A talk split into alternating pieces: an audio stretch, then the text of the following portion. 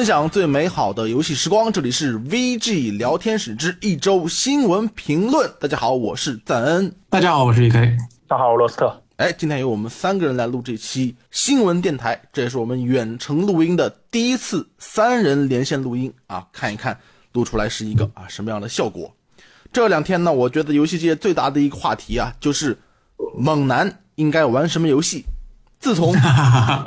昨天二月二十日。啊，开了这个集合吧动物森友会啊，这样的一个直面会，下面评论呢都是啊，这就是猛男该玩的游戏啊，猛男落泪。实际上啊，这款游戏是在三月二十日发售，三月二十日呢还有一个同期发售的游戏，就是著名传统猛男游戏《毁灭战士永恒》。那我想问问二位，你们觉得作为一个猛男，是应该玩动物森友会呢，还是应该玩《毁灭战士永恒》呢？这个呢，呃，作为一名二次元（括号不是），我觉得还是玩呃毁灭战士吧。哎，阿罗怎么看？我觉得 两个都玩呗。你，你都玩吗？我肯定都玩啊。哎，你以前玩过动物森友会吗？我玩过，但是我玩的不多。嗯，我也玩过一点点。现在看起来跟跟着这个 Switch 的销售形势这么好啊，这款游戏，当然它本来也是一款知名度很高的游戏。啊，在我们的这个玩家群体里面呢，好像是又是这个声浪比以前还要高了。但是其实吧，我觉得，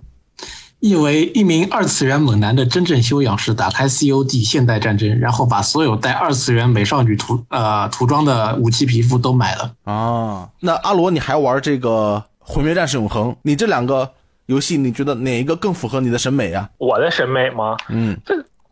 其实你要硬说审美的话，倒是《动物森友会》其实会好一点，因为那个《毁灭战士永恒》虽然很凶残，但是它有点凶过头了。就是每次把那个恶魔开肠破肚的时候，我有点难受。那我倒不觉得，我觉得很爽，很开心。我我会一开始会觉得很爽，但是玩四十个小时，因为我初代通关用了四十个小时，然后这四十个小时之后，我就觉得有点难受了。我并没有想到，原来你是这样的一个人，什么样的一个人？我本来以为会更猛一些，没想到不够猛。你呃，也对，你可以这么说。E K，你通关了毁灭战士以后，你没有感觉是吗？啊，我觉得这个暴力要素很很合适，我并没有感到不适。对，可以可以。哎，我也没有感到太不适，因为毕竟杀的是恶魔，不是人啊。如果是人的话，我可能会有点有点受不了啊。对，所以你看德军总部，就现在的德军总部，呃，并没有。这种凶残的画面，虽然你经常能够把那个敌杂兵的头给直接打掉，但是还没有那么凶残。嗯，这次的这个动物森友会，我玩完倒是一点反应都没有，可能是因为那个恶魔的眼睛太大了，然后一拳插到他的眼睛里，我就有点害怕。啊啊！我觉得这个毁灭战士永恒啊，不是毁灭战士永恒，知道？毁灭战士里最重要的一点就是他的那个，他是一直在以他的那个。怎么说人物性格为主旨的吧？那种暴力的性格，就是人家明明在跟你好好说话，你就是不听，你就 说你先别动手，然后咣一拳把那机器给砸了。我觉得他这个脾气啊，就是很很微妙的一个脾气，很符合这个游戏，但是跟我这个个人呢就不是很符合。嗯，好，总之今天今年的三月二十日呢会有两款啊非常优秀的游戏啊，至少是以前都很优秀的游戏会发售他们的新作。动物森友会呢，呃也公布了非常多的情报在这个发布会上。包括以前的火车站换成了飞机场啊，而且这次加入了自定义小岛的这个功能啊，可以随意的建造自己和村民的住所，或者是其他各种商店啊、楼梯啊之类的建筑啊，实现这种自定义。这些信息呢，我们改变地形，还可以改变地形。对，还可以改变地形啊。这些详细的信息，我们应该会在啊后面的游戏介绍的栏目里面进一步的说明，可能是新闻乐坛啊，也可能是一个。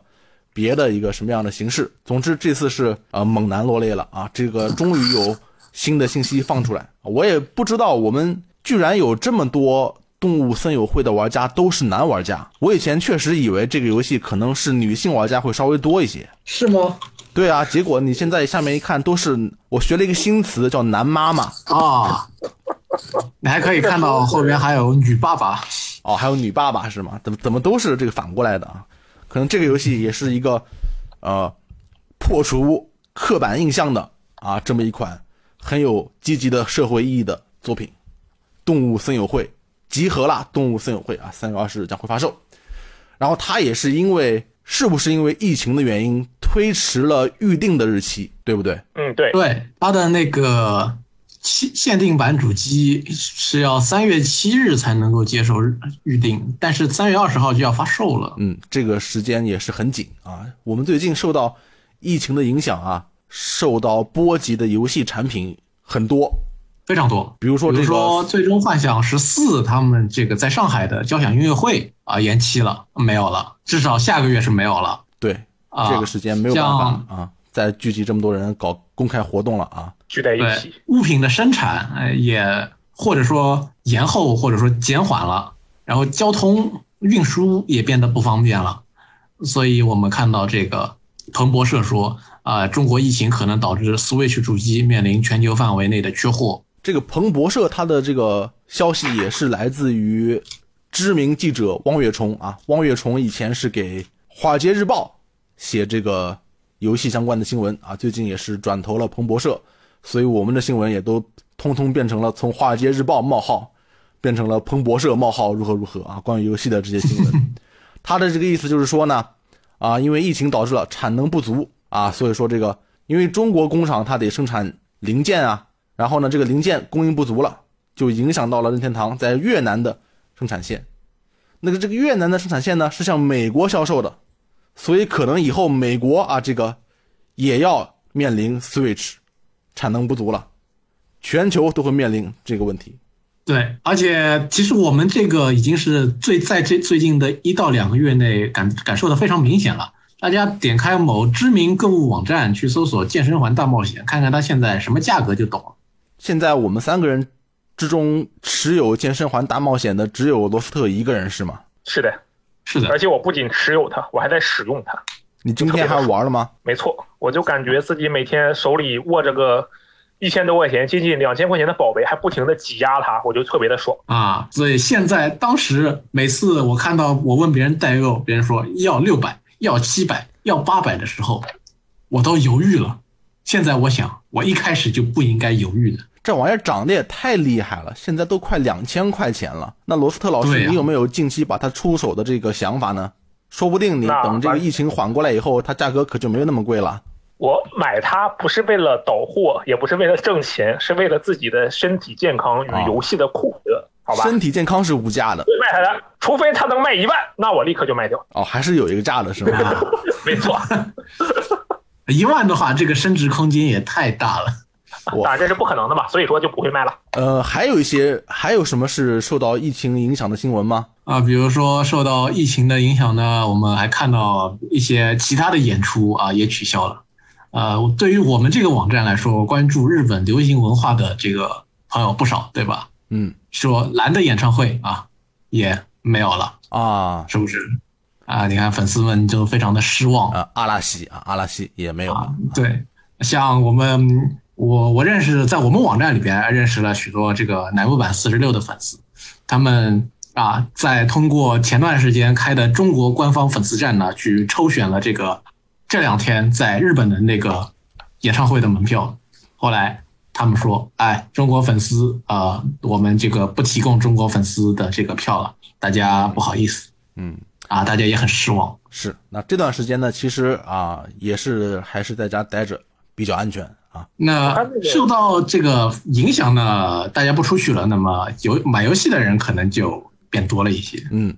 我们所以我们看到一个消息啊，我不知道跟疫情有没有关系，但是说不定有一个关系，那就是 Steam 版的地铁离乡呢出售了，发售了。对，是二月十五日，终于结束了在 Epic 的独占，然后在这个这个 Steam 平台发售了。啊，然后我们在二月二十日的新闻中可以看到，这个 Steam 版几天后就卖出了二十万套，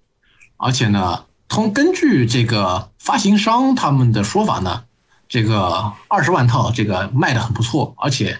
啊，来自这个中国的玩家呢，好像也在其中起到了不小的作用。对，他说是呃亚洲最大的国家啊，也在购买这款作品，我感到很惊讶。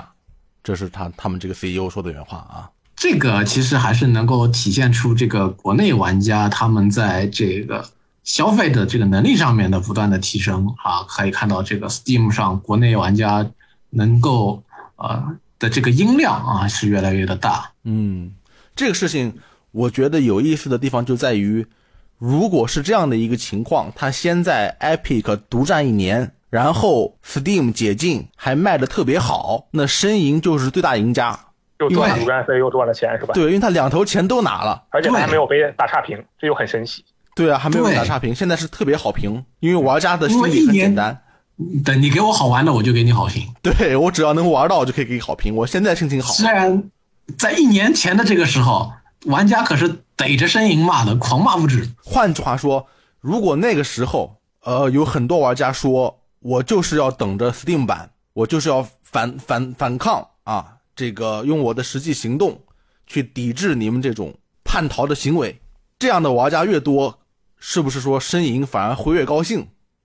对因为这样的玩家越多，就越能保证他能拿到这两份钱。对，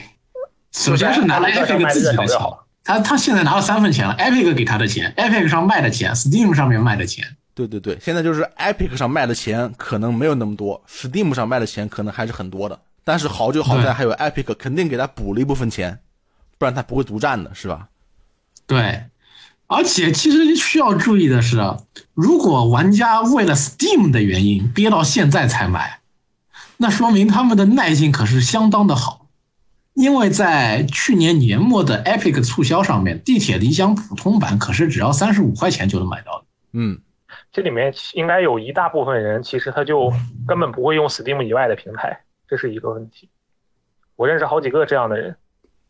他说的就是，他不是说我不喜欢艾比克，所以我不用艾比克，他就是缺乏使用 Steam 平台或者说正常游玩游戏呃电脑游戏平台的这一个水平，所以他只能在 Steam 上玩，因为他好不容易摸懂了一个，他就没有办法在下一个平台再去理解另一个平台了。啊，这也是一个，因为呃，就是以我个人的经验来讲，我有那个同学嘛，然后当时是去年的，不只是地铁，还有无主之地，他都是没有，他就我就问他，就是你在下个平台，你在下载游戏，其实跟 Steam 没什么区别，对吧？我就这么跟他说，他说嗯，然后但是从来不，他不会去下这个平台，因为对他来说，下平台注册账号，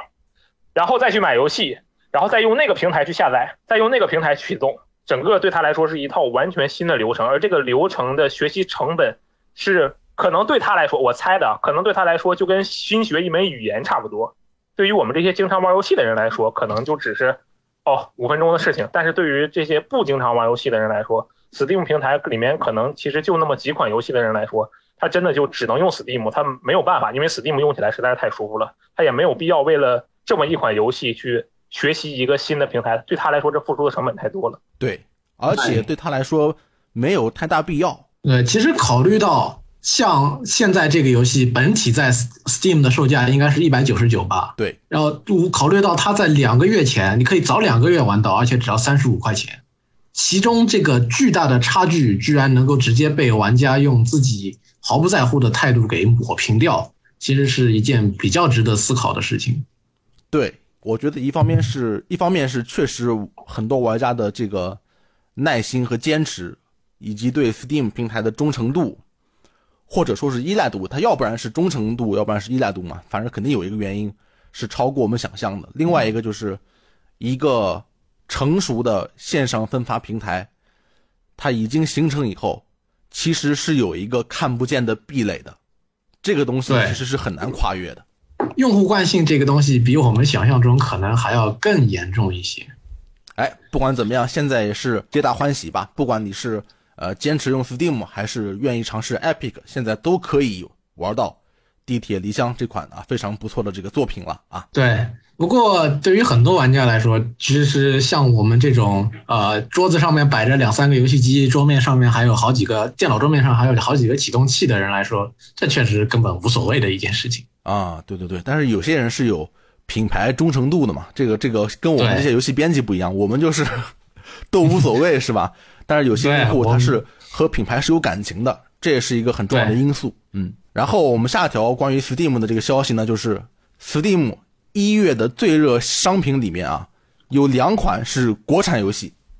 哎，这个就啊很不错啊，一个是一个是《部落与弯刀》，还有一个是《港轨实录》。这两款游戏罗斯特是不是比较熟悉？呃，对我都玩了，都说熟悉谈不上，都玩了。《部落与弯刀》这个游戏，它的这个系统是比较成熟的，它的底子是比较好的。然后，因为它的那个创意工坊的支持，总体来讲，我认为是一个非常有潜力的游戏。《港轨实录》的话嘛，就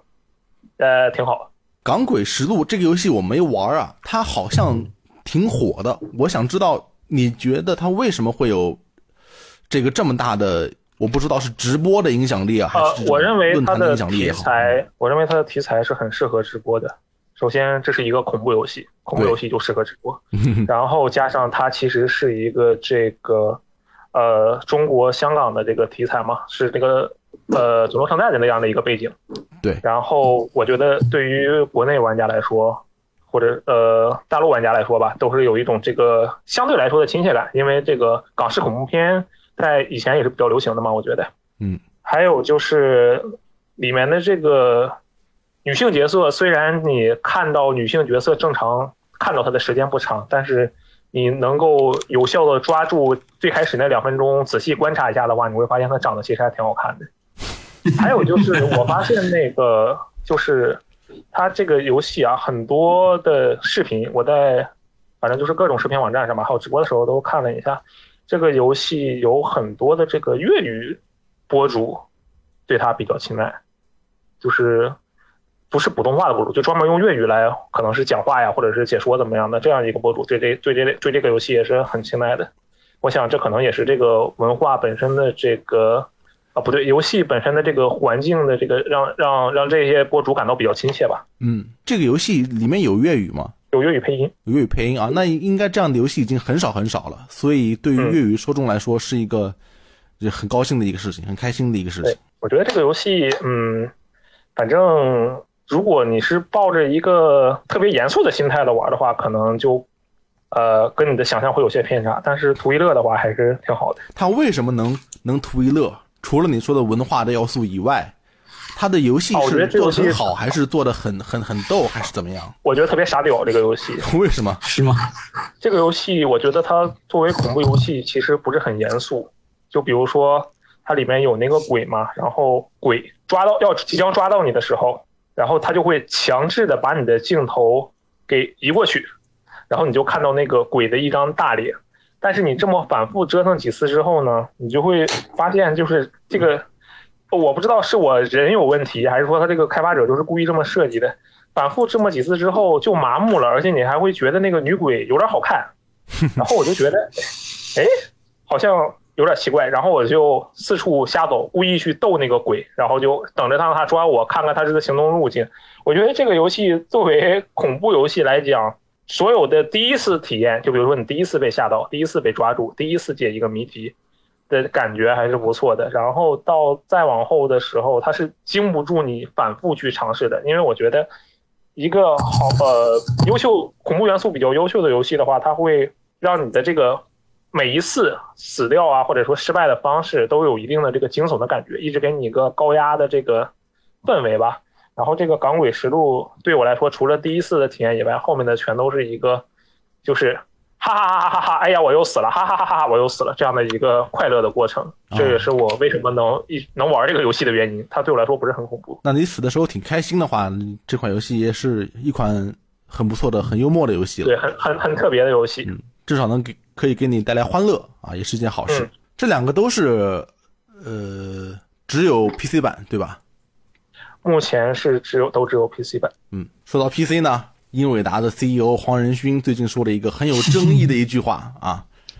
他说：“N 卡游戏本将是最畅销的游戏主机。”对，他的原话是这样的啊，他说：“笔记本和任天堂 Switch 的成功真正改变了我们整个游戏业务的面貌。我们的笔记本业务已经连续八个季度实现了两位数的增长啊，这也毫无疑问成为了一个新类型的游戏平台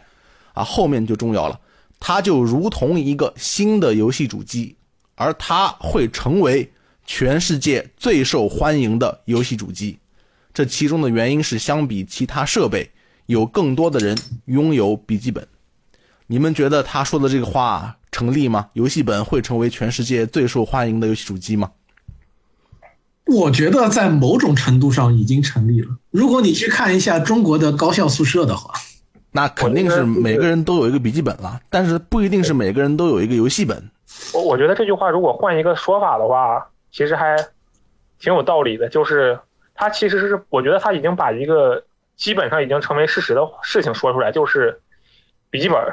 在这个全球范围内，或者说在哪哪范围内，它是最多的可以用来玩游戏的设备。我认为，如果他要这么说的话，用来玩主机主机单机游戏的设备，那我觉得这句话其实是成立，就已经成立了。但是如果以我个人的这个呃想法来看呢，我觉得他这些这个这个结果并不是玩家们或者说用户们心甘情愿去选的，都是被动式的，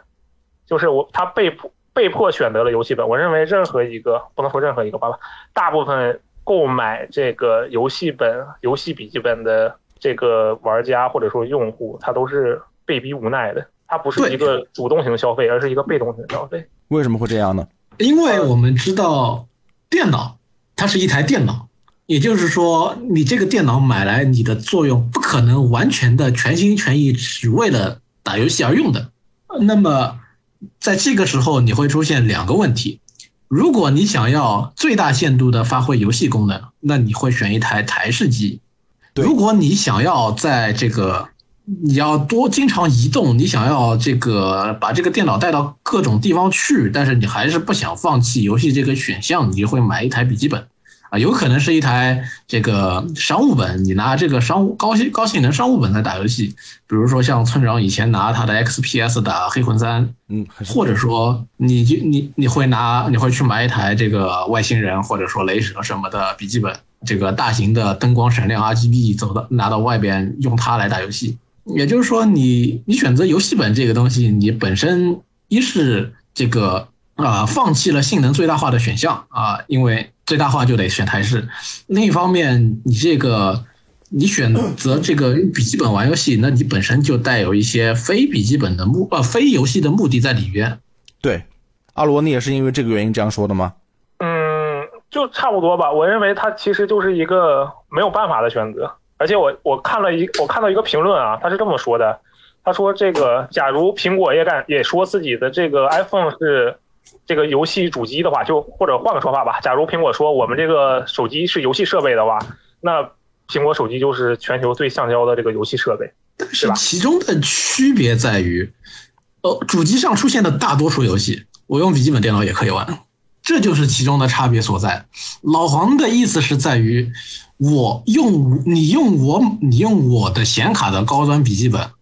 我在一定程度上能够保证你获得的游戏体验能够接近，至少在画面上或者在音画上能够接近或者超，甚至于超过下一代次世代主机。是，但是他说他会成为全世界最受欢迎的游戏主机。他说的原因很简单，就是因为相比于其他设备，有更多的人拥有笔记本。那这显然是一个事实，对吧？而且这些笔记本里面有很多其实是不能怎么玩游戏的。对，确实。然后我觉得你们之前说它确实也是一个无可奈何的选择，但是对很多人来说，这个无可奈何的选择可能是一个呃完全足够的选择。反过来想。一个人或出于他呃工作或者说生活的需要，买了一台笔记本电脑，一台具有一定性能的笔记本电脑。这台电脑在帮助他呃移动的过程当中完成这个呃视频编辑也好，这个呃文文书作业也好，或者说是其他的工作也好的同时，也给他提供了足够的性能去体验一些新的、旧的、大的、小的的游戏。这个就是。你要说台式机有，但是有台式机的人往往也会有一台笔记本，然后他还有游戏主机也有可能。但是如果一个人只想要一个或者要一个尽可能少的计算设备的话，那现在看来就是一台智能手机加上一个呃能玩游戏的 Windows 笔记本，可以覆盖对尽可能多的范围的功能，而且都能实现的不错。对，其实确实是这个样子，一台智能手机加上一台 Windows 笔记本。是你能够获得性能、功能范围最齐全的，但是设备数量又最少的搭配了。你们两个有用笔记本玩游戏的习惯吗？我曾经用笔记本玩过游戏，但是你要说习惯的话，那是没有的，因为体验很差。我觉得其实按照刚才的说法的话，那其实这个话的问题就在于那个我理解的那个他理解的那个游戏主机啊，啊，我理解了他的那个游戏主机啊。跟我一开始理解的那个游戏主机是不一样的。当我是当有人跟我说一台就是说关于游戏主机的事情的时候，我会默认认为这个人拥有这台游戏主机是为了打游戏，但其实按照刚才的说法，游戏只是他的一个附加选项而已，或者说肯定可能都不是他最重要的选项。呃，说它是游戏主机，那肯定也对，但我觉得那这就里面就有点文字游戏了。啊，知道对，但是至少在上一个时代的时候，呃，主机是在积极的做科呃机顶盒化的。现在而且也有很多功能延续下来。现在我还用 PS 四看 Netflix，效果也挺好的。对，而且像我知道很多人买 Xbox One S 是为了放蓝光碟，所以你的意思是，游戏主机也不干净，也不纯粹，也在试游戏主机未必是别人买来的玩游戏，未必是别人买游戏主机的首要目标。嗯，但是这个情况可能占比会比较少，但是未必不是。对，因为现在出了一个 4K 蓝光这个事儿嘛，它现在变成了非常性价比超高的一个 4K 蓝光播放器了，所以这个事儿就就很难说啊，插完插这件事情。那我们现在其实可以说，如果按照罗斯特的说法，你就是为了玩游戏，你别的什么都不想，单单为了玩游戏来说，其实所谓的游戏本应该算不上一个很好的选择吧。就如果我们不谈什么办公啊这些都不说，它的价格还是比较高的，相对于游戏主机来说。我能理解到，作为拿游戏本作为最好的游戏呃设备选择的唯一情况是，你的面积有限。比如说你住在大学宿舍里边，你只有一张桌子，对，那张桌子还足够小，放不下一个足够展现出你这个呃游戏效果的这个屏幕，再加上一台电脑主机或者说是游戏主机，那你只能选择一台笔记本放在上面。那我确那我确实可以觉得面受面积的限制，那你只能买一台游戏本作为你的最佳选择。对，而且大学来说，呃，有时候电脑可以携带也是比较重要的嘛，你说不定得拿到教室啊，做什么项目什么的，这都有各方面的需求。嗯，哦，还可以拿到教室玩游戏啊，那确实是特别好的游戏主机。对，还能拿到教室玩游戏，虽然不一定有电源。对，那我觉得最好的主机应该是 Switch 啊，但是啊，很神秘啊。总而言之，游戏本啊是一个非常均衡的一个选择，但是它在定价上是其实是远远超过了现在的主机的啊。我们正好有一条新闻，就是也是望月虫发的一个新闻，来自彭博社的这个记者望月虫啊，他就说 PS 五的成本约为四百五十美元，所以索尼在定价上就很纠结了，因为他们觉得这个成本太高了。我们知道现在 PS 四 Pro 的售价是三百九十九美元还打折，啊，对，还有时候会打折还。总总是打折。对，现在我们能看哪家公司敢再像初代 Xbox 那样挥大发去推自己的主机？现在的意思就是，根据我们呃听到的消息是，有些索尼的员工确实认为应该回复到以前的光荣传统，亏本卖主机。但是这个索尼的高层更倾向于说，还是应该像 PS 四那样啊，至少能够稍微赚一点，或者能够维持一个打平是比较好的。如果它现在是成本四百五十美元的话，那它这个价格估计会在四百七十美元起跳，就比现在的最贵的 PS 4 Pro 要贵上将近一百美元。啊，尽管如此，它还是比能实现类似效果的游戏本要便宜不少，是吧？嗯，对，主要是显卡这个东西是最能够，显卡跟 CPU 是最能够体现出主机和呃电脑性能差距的一个东西。呃，比如说我随手呃查询了一下，我们现在在讨论的是这个 PS 五是定三九九还是四九九的这么一个问题。对，但是大家随手一看，现在的 RTX 二零八零，它的官网定价写的是七百九十九美元。对，就是光靠这一块卡就可以顶一个半主机。对，而且这还只是一个显卡，所以说、这个我还没有给你算上内存条跟这个 CPU CPU 这两个另外两个大头的这个钱是多少的这么一个问题。对你说到这个内存条啊，它这个成本，呃，四百五十美元很难控制的原因之一就是，呃，DRAM 和 NAND 这两个关键部件供应有问题。对，而而且现在可能问题更加大。对啊，因为它可能会可能会受到呃影响，但是现在我们听到望月虫说是正在流行的这个疫情还没有影响到 PS 五的生产，因为他们还没有确定第一年的生产需求量，但是未来我觉得很快会影响到，对因为韩国现在正在受到疫情的影响。我们知道内存这个东西是跟韩国关系很大的。如果是 PS 五的价格在今年年末卖的时候啊，四百，我们就说四百九十九美元吧，你们会选择第一时间入手吗？我是肯定会观望的。就是无论它是多少钱，我肯定都会观望的。这个就跟他没有关系，是我个人的问题。但我觉得它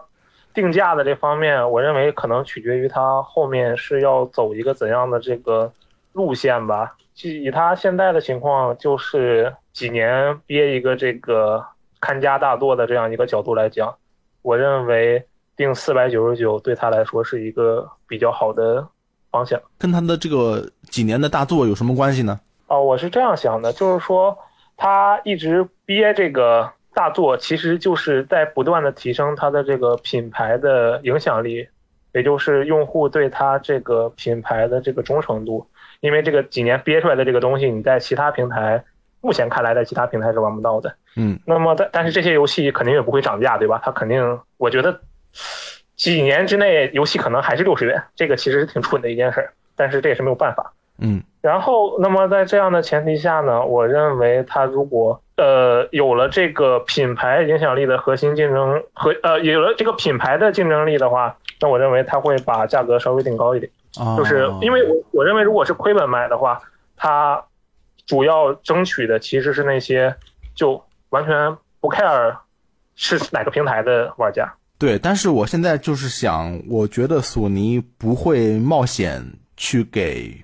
PS 五定一个带有比较高的品牌溢价的价格，因为它 PS 三的时候已经呃受了太多苦头，对，已经证明了玩家不会对过高的品牌溢价，哪怕你是。P.S. 二那样强大的主机的后继者，去额外买单。像我，比如说以我自己的个人的玩家定位来讨论这样一件事情，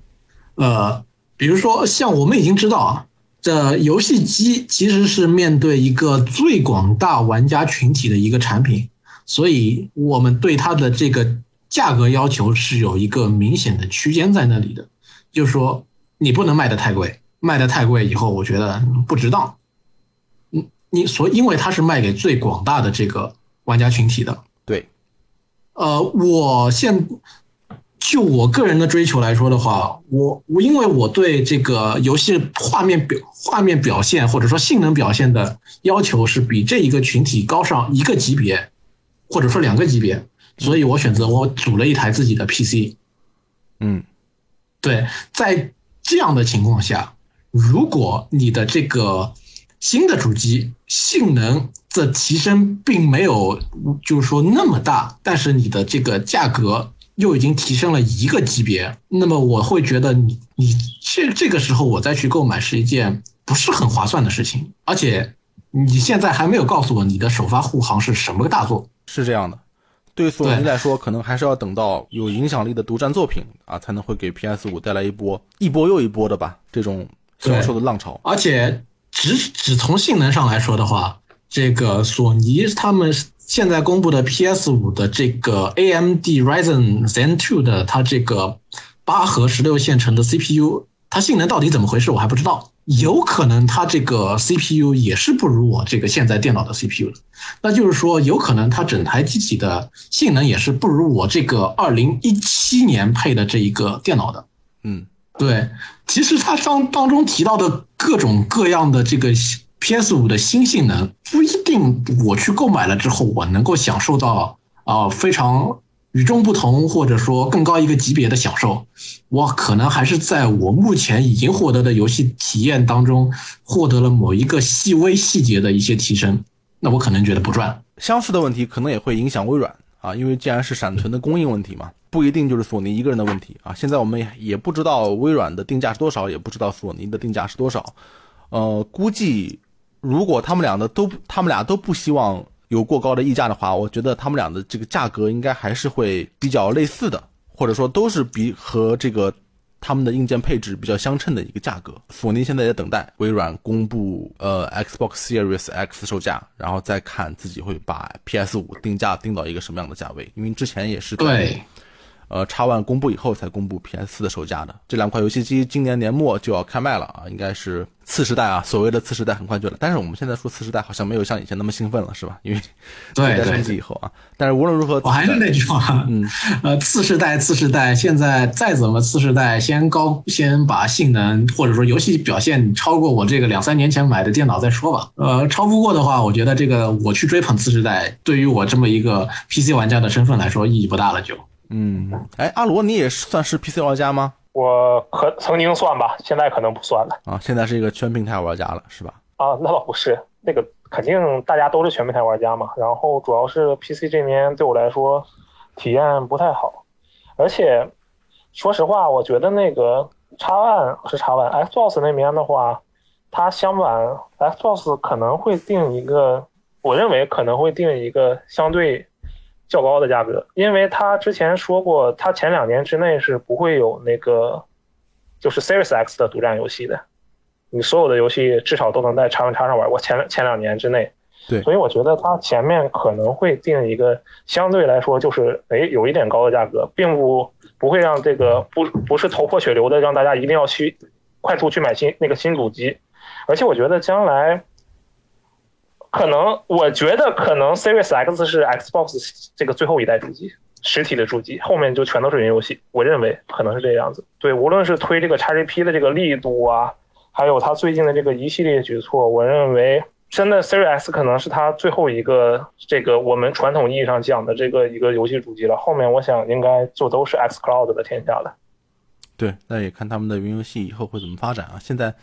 这个各家都加入了这个战局啊，英伟达也加入了啊，谷歌谷歌现在处于一个休眠状态啊，Stadia 已经很长时间没有新游戏公布了啊。对，谷歌现在是不知道在干什么。呃，应该说是处于一个发展受阻的一个阶段。啊看五 G 之后会不会迎来一个云游戏的一个爆发？那么下条新闻是关于育碧的，育碧正在为一个未公开的三 A VR 项目招人啊。很多媒体分析说可能是细胞分裂的 VR 新作。这个呃，只能说有这个可能性啊，因为他们是根据这个工作室的背景和其他的一些因素啊判断出来的。但是也可能是比如说《刺客信条》的 VR 星座啊啊，这些都有可能。你们如果说如果说这个细胞分裂下一部作品是一个 VR 作品，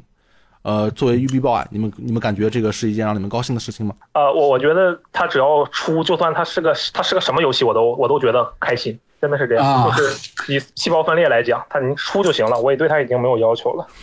而且换一个角度来讲的话，我其实现在想还有一个月吧，就能看到那个